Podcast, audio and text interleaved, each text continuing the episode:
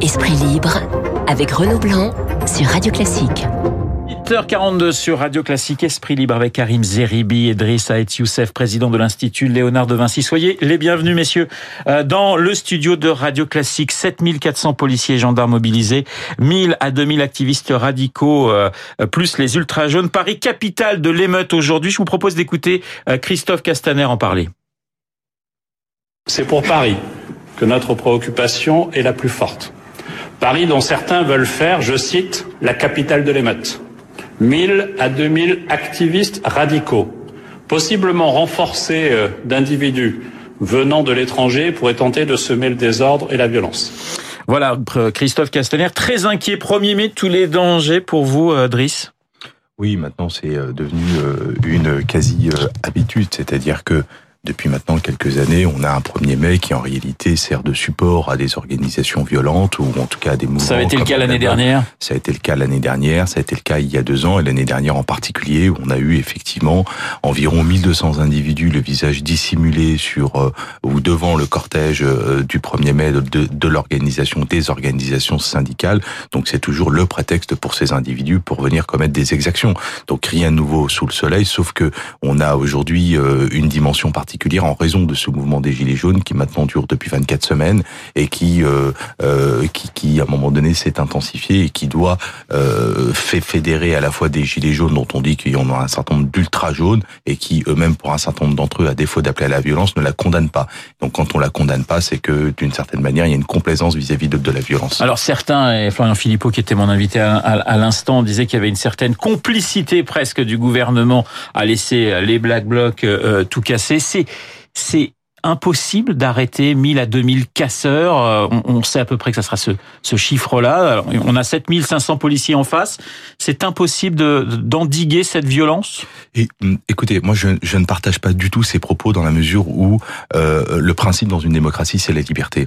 Et donc la liberté euh, de manifester, elle doit s'exercer pour tous. Donc il y a eu effectivement cette loi anti-casseurs avec une disposition, cet article 2, qui a fait l'objet d'une censure de la part du Conseil constitutionnel et qui ne permet pas l'autorité administrative en l'occurrence le préfet, d'interdire à un individu de manifester au motif qu'il aurait des antécédents. Donc là, on est sur une disposition a priori. À partir de, de ce moment-là, la puissance publique, les policiers et les gendarmes n'ont pas d'autre choix que de laisser les individus manifester tant qu'ils n'ont pas commis de délit. Et c'est lorsqu'il y a la commission d'un délit ou d'un crime que euh, les autorités sont censées interpeller l'individu en flagrance. Partant de ce principe, n'importe qui, même de noir vêtu, peut venir manifester. Et c'est lorsqu'il commet effectivement, encore une fois, cette infraction qui fait l'objet d'une interpellation. Donc dire qu'on aurait pu interpeller, je, je, avec des interpellations préventives qui ne veulent absolument rien dire, c'est extrêmement compliqué. Il faut bien l'admettre.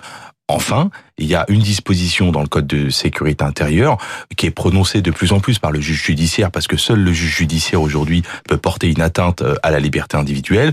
C'est cette disposition qui tend à prononcer ce qu'on appelle des interdictions de paraître ou des interdictions de manifester à titre de peine principale ou de peine complémentaire. Elles sont prononcées de plus en plus, mais il n'y a que l'autorité judiciaire qui peut le faire aujourd'hui. Karim, euh, c'est la crédibilité de l'exécutif qui est en jeu aujourd'hui? En partie. Mais évidemment, sur la question sécuritaire, je pense que c'est le premier mai de tous les dangers pour Christophe Castaner. Oui. Donc il y a quelques semaines, euh, donc euh, le préfet de police a sauté pour lui, a trinqué euh, pour, pour lui, on peut le dire comme ça, en tout cas pour l'exécutif. Il y a plus de pistes aujourd'hui, donc c'est pour ça aussi que Christophe Castaner fait monter un peu la mayonnaise, donc lors de tous les, les, événements, en expliquant que des black blocs vont infiltrer, qu'il y a des dangers et autres. Donc il prévient, mais il prévient aussi pour expliquer que si ça se passe bien, c'est que le dispositif a bien fonctionné et qu'il a donc bien fait son job. L'opinion publique en a quand même assez aujourd'hui l'opinion publique Qu'est-ce qu'elle peut, qu'est-ce qui peut redouter l'opinion publique si par exemple ça se passe mal s'il y a des casseurs? Est-ce que ça renforce pas finalement quelque part euh, le gouvernement en disant c'est plus possible, il y en a assez? L'opinion publique en a assez et, et, de plus, dans l'opinion publique, il y a énormément de nos concitoyens qui étaient favorables au mouvement des Gilets jaunes, euh, qui ne se déplacent plus, qui ne vont plus dans les manifestations, parce que c'est dangereux dans une manifestation aujourd'hui.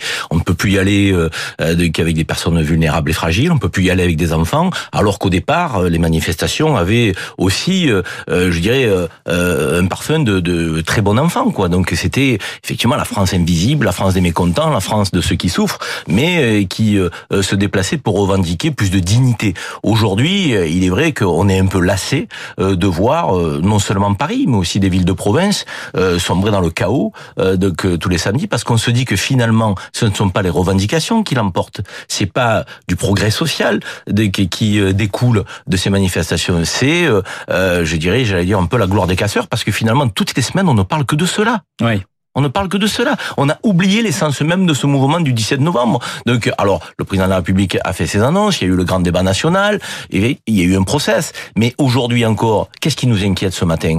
Donc, c'est effectivement euh, qu'il y ait de la casse, de la violence, euh, de l'agressivité, de l'irrespect, euh, donc envers nos forces de l'ordre, envers les commerçants, envers nos, nos, concitoyens qui viennent manifester calmement. Donc, c'est plus possible que ce soit la, la, loi des violents, quoi. Donc, il faut que ce soit la loi de la République qui euh, qui fonctionne. Et quand la loi de la République fonctionne, le droit de manifester euh, est indéniable. Driss Ait Youssef, vous êtes président de l'Institut Léonard de Vinci, vous êtes spécialiste des questions de sécurité. Question euh, qui peut vous paraître peut-être bête, est-ce qu'il peut ne rien se passer aujourd'hui? Parce que c'est vrai, Christophe Castaner, nous annonce 1000, 2000 casseurs plus les ultra jeunes. Est-ce que finalement on pourrait avoir, on peut encore imaginer un 1er mai calme?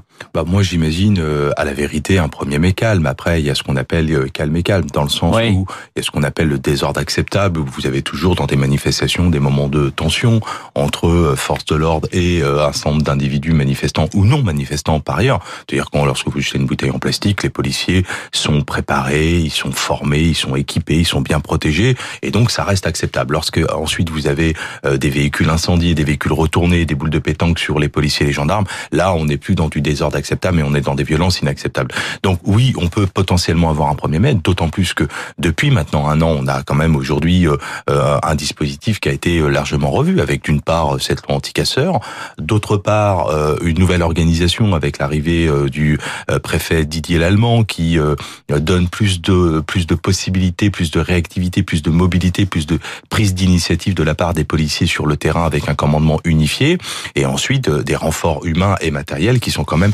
assez considérable. Donc ces, ces, ces, ces trois éléments font qu'on peut potentiellement, et on le souhaite tous, avoir un 1er mai qui soit davantage une manifestation pour fêter bah, justement le travail plutôt que euh, pour euh, déplorer les victimes et les dégâts euh, lors de cette manifestation. Karim. Moi, ce que je regrette, c'est qu'il y ait deux ou trois cortèges, je crois, donc deux à coup sûr, trois peut-être, et je crois que ça va pas faciliter la tâche des fonctionnaires de police, sécuriser trois cortèges, que sur trois périmètres différents.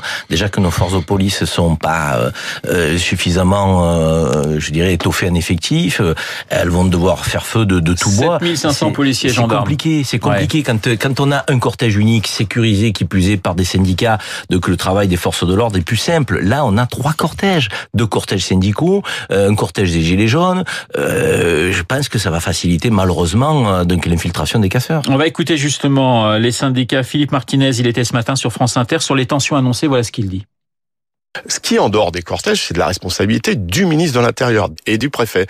Donc, débrouillez-vous pour assurer la sécurité en dehors des cortèges. Nous, on assure la sécurité dans les cortèges. On ne peut pas accepter ce genre de violence, mais on ne peut pas accepter non plus des ordres donnés aux policiers de tirer, euh, par exemple avec euh, des flashballs, sur des manifestants, parce que c'est une minorité qui agit comme ça. Sur un blouson noir, on peut mettre un gilet jaune. Donc ne faisons pas d'amalgame.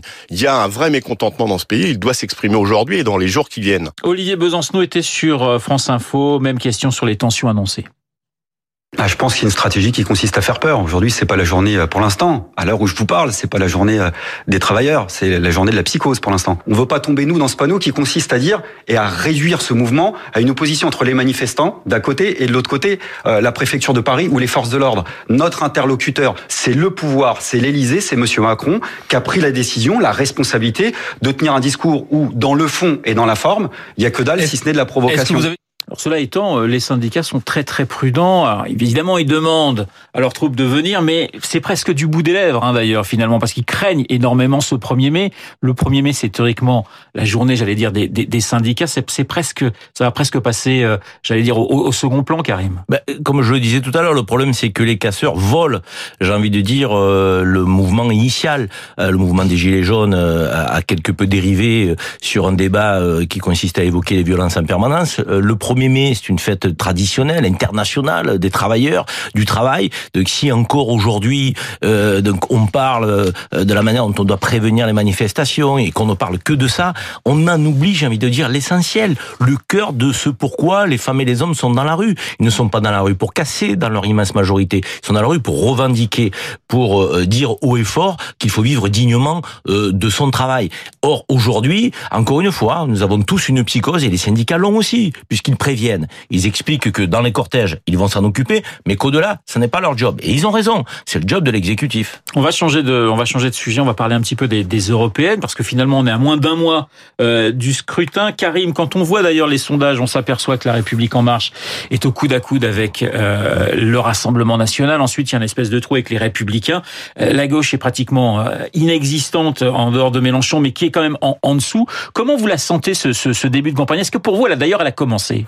Moi, j'ai un, grand regret, c'est qu'il n'y a pas de débat Ouais. sur euh, l'échéance européenne qui euh, se profile à grands pas euh, dans notre pays euh, et sur notre continent. Je le regrette profondément parce qu'aujourd'hui, euh, notre Assemblée nationale, euh, de, lorsqu'elle légifère, elle légifère à partir de d'une transposition de directives européennes. À 70%, les lois qui émanent de notre pays émanent d'une adaptation des directives. Donc l'Europe, c'est notre quotidien. L'Europe, c'est notre vie de tous les jours. C'est notre avenir à court, moyen et long terme. Et on n'a pas de débat européen. Donc c'est quand même assez catastrophique. Et j'ai regretté que dans le cadre du grand débat, on ne concilie pas les enjeux de la nation avec les enjeux du continent. Quand vous prenez la question écologique, on ne peut pas faire de l'écologie simplement à l'échelle de la nation. Il faut une grande communauté européenne de l'énergie. Donc il faut investir massivement. La France seule ne peut pas le faire. Ça n'a aucun sens que les pays européens aujourd'hui donc euh, travaillent chacun de leur côté. Or, qu'est-ce qu'on constate? Deux choses. Un, un repli sur soi, donc une tentation, j'ai envie de dire, nationaliste. Alors elle se, euh, je dirais, traduit de diverses manières. Il y a le nationalisme euh, vraiment étriqué, refermé sur lui-même, et puis il y a une Europe des États-nations qui pointe. Mais ce débat, il faut que nous l'ayons. Est-ce qu'on va vers une Europe fédérale où on transfère encore des pans de souveraineté, ou est-ce qu'on a une Europe des États-nations où on travaille sur la forme de coopération renforcée avec 4, 5, 6 pays sur les questions migratoires, sur les questions énergétiques, sur des questions essentielles. On ne sait plus à quoi sert l'Union européenne. Une Union européenne assez technocrate, assez lointaine, pas suffisamment démocratique, et on n'a pas de débat. C'est effarant ce qui se passe. Et je considère aujourd'hui que c'est un drame pour notre pays. Voilà, Driss Saïd Youssef, je rappelle, vous êtes président de l'Institut Léonard de Vinci. Euh, vos, élèves, euh, ils parlent d'Europe. Est-ce que vous, vous avez le sentiment que les politiques, euh, comme vient de le dire Karim, passent un peu à côté d'un sujet majeur? Moi, je pense que largement, oui. C'est-à-dire qu'on on voit bien qu'aujourd'hui, il n'y a pas de débat sur quelle Europe voulons-nous nous, demain. Et la campagne, si elle a commencé, si tant est qu'elle ait commencé, elle se cristallise essentiellement autour des gilets jaunes et du pouvoir d'achat. Donc, on voit bien que toute la difficulté, c'est à un moment donné de resituer la France dans l'Europe. Et effectivement avec cette tentation du repli identitaire et du rejet des autres, parce que c'est ça aussi, le repli nationaliste, il se forge aussi sur le rejet des autres. Et donc, on voit pas bien comment on peut construire une Europe en rejetant effectivement ses voisins. Donc, toute la difficulté aujourd'hui, c'est d'avoir un vrai projet politique pour l'Europe et de sortir cette Europe, euh, j'ai envie de dire, des, des enjeux purement tec- technocratiques pour essentiellement parler vraiment du fond et de ce qui doit fonder effectivement cette Europe et de ses grands principes. Karim, il nous reste une trentaine de secondes à, à peine. Euh, on parle beaucoup de Nathalie Loiseau et de son début de campagne plutôt loupé. Cela étant, dans les sondages, La République En Marche est toujours au coude à coude. Euh, Ça veut dire quoi? Ça veut dire que quelle que soit la qualité du candidat, les, les, les- blocs en France ne vont pas, ne vont pas vraiment bouger pour vous ou, ou, ou tout, peut, tout peut se passer dans les 15 jours qui viennent? Alors c'est vrai que cette élection européenne, dans les sondages que nous avons aujourd'hui, peut apparaître très paradoxale parce Oui. qu'on a une impopularité d'Emmanuel Macron dans les sondages. Et on a l'impression de revivre 2017 avec un coude à coude entre... Exactement, voilà. et on se dirige vers un duel euh, de, que la République en marche, Rassemblement national, euh, avec derrière les Républicains qui se refont un peu la cerise, pardonnez-moi cette expression un peu familière, avec euh, Bellamy qui est finalement pas un, mauvais candidat, qui apparaît, euh, j'allais dire un peu avec sa fraîcheur, sa nouveauté, et puis une gauche totalement éclatée, euh, donc qui, lorsqu'on agrège tout ce qu'elle elle est capable de faire aujourd'hui, tourne autour d'une vingtaine de pourcents. Donc je considère moi que on réitère presque le débat de la présidentielle avec le bloc nationaliste d'extrême droite qui cristallise toutes les protestations, les colères, et n'a pas besoin de s'exprimer, Marine Le Pen. Et vous, on l'a pas beaucoup entendu lors du mouvement des Gilets jaunes, contrairement à des oppositions telles les Républicains, telles la France Insoumise, qui y sont allés à, à, à, coups de hache. Donc elle, elle a rien dit, elle capitalise sur le mécontentement. Et à côté, on a la République en marche avec un président de la République qui a repris du poil de la bête dans les médias, et une embellie de sondage et qui apparaît euh, en tête. Donc cette élection européenne, donc finalement, ne nous apporte pas grand-chose. Voilà, les élections européennes, l'acte 2 finalement de la présidentielle pour Karim Zeribi et même pour Driss Aet Youssef, le président de l'Institut Léonard de Vinci. Merci messieurs d'avoir été ce matin euh, les invités de Radio Classique dans Esprit Libre. Il est 8h57 dans un instant. L'essentiel de l'actualité avec Laurence Gontier.